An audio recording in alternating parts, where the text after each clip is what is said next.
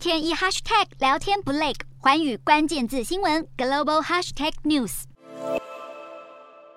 乌俄战争导致全球爆发粮食危机，小麦的价格也随之上涨。因此，小麦的进口大国印尼现在也正在考虑要生产更多的高粱来作为小麦的替代品。截至六月，印尼的三十四个省份中有六个省份种植了四千三百五十五公顷的高粱。好，目标是在今年要扩大到一万五千公顷。除了作为当地的抗旱粮食，未来也可能会当做饲料。实际上呢，印尼当地每年都会进口超过一千万吨的小麦，而小麦也是当地国民美食银多面的生产原料。不过，在全球粮食供应中断之下，银多面的产销深受影响。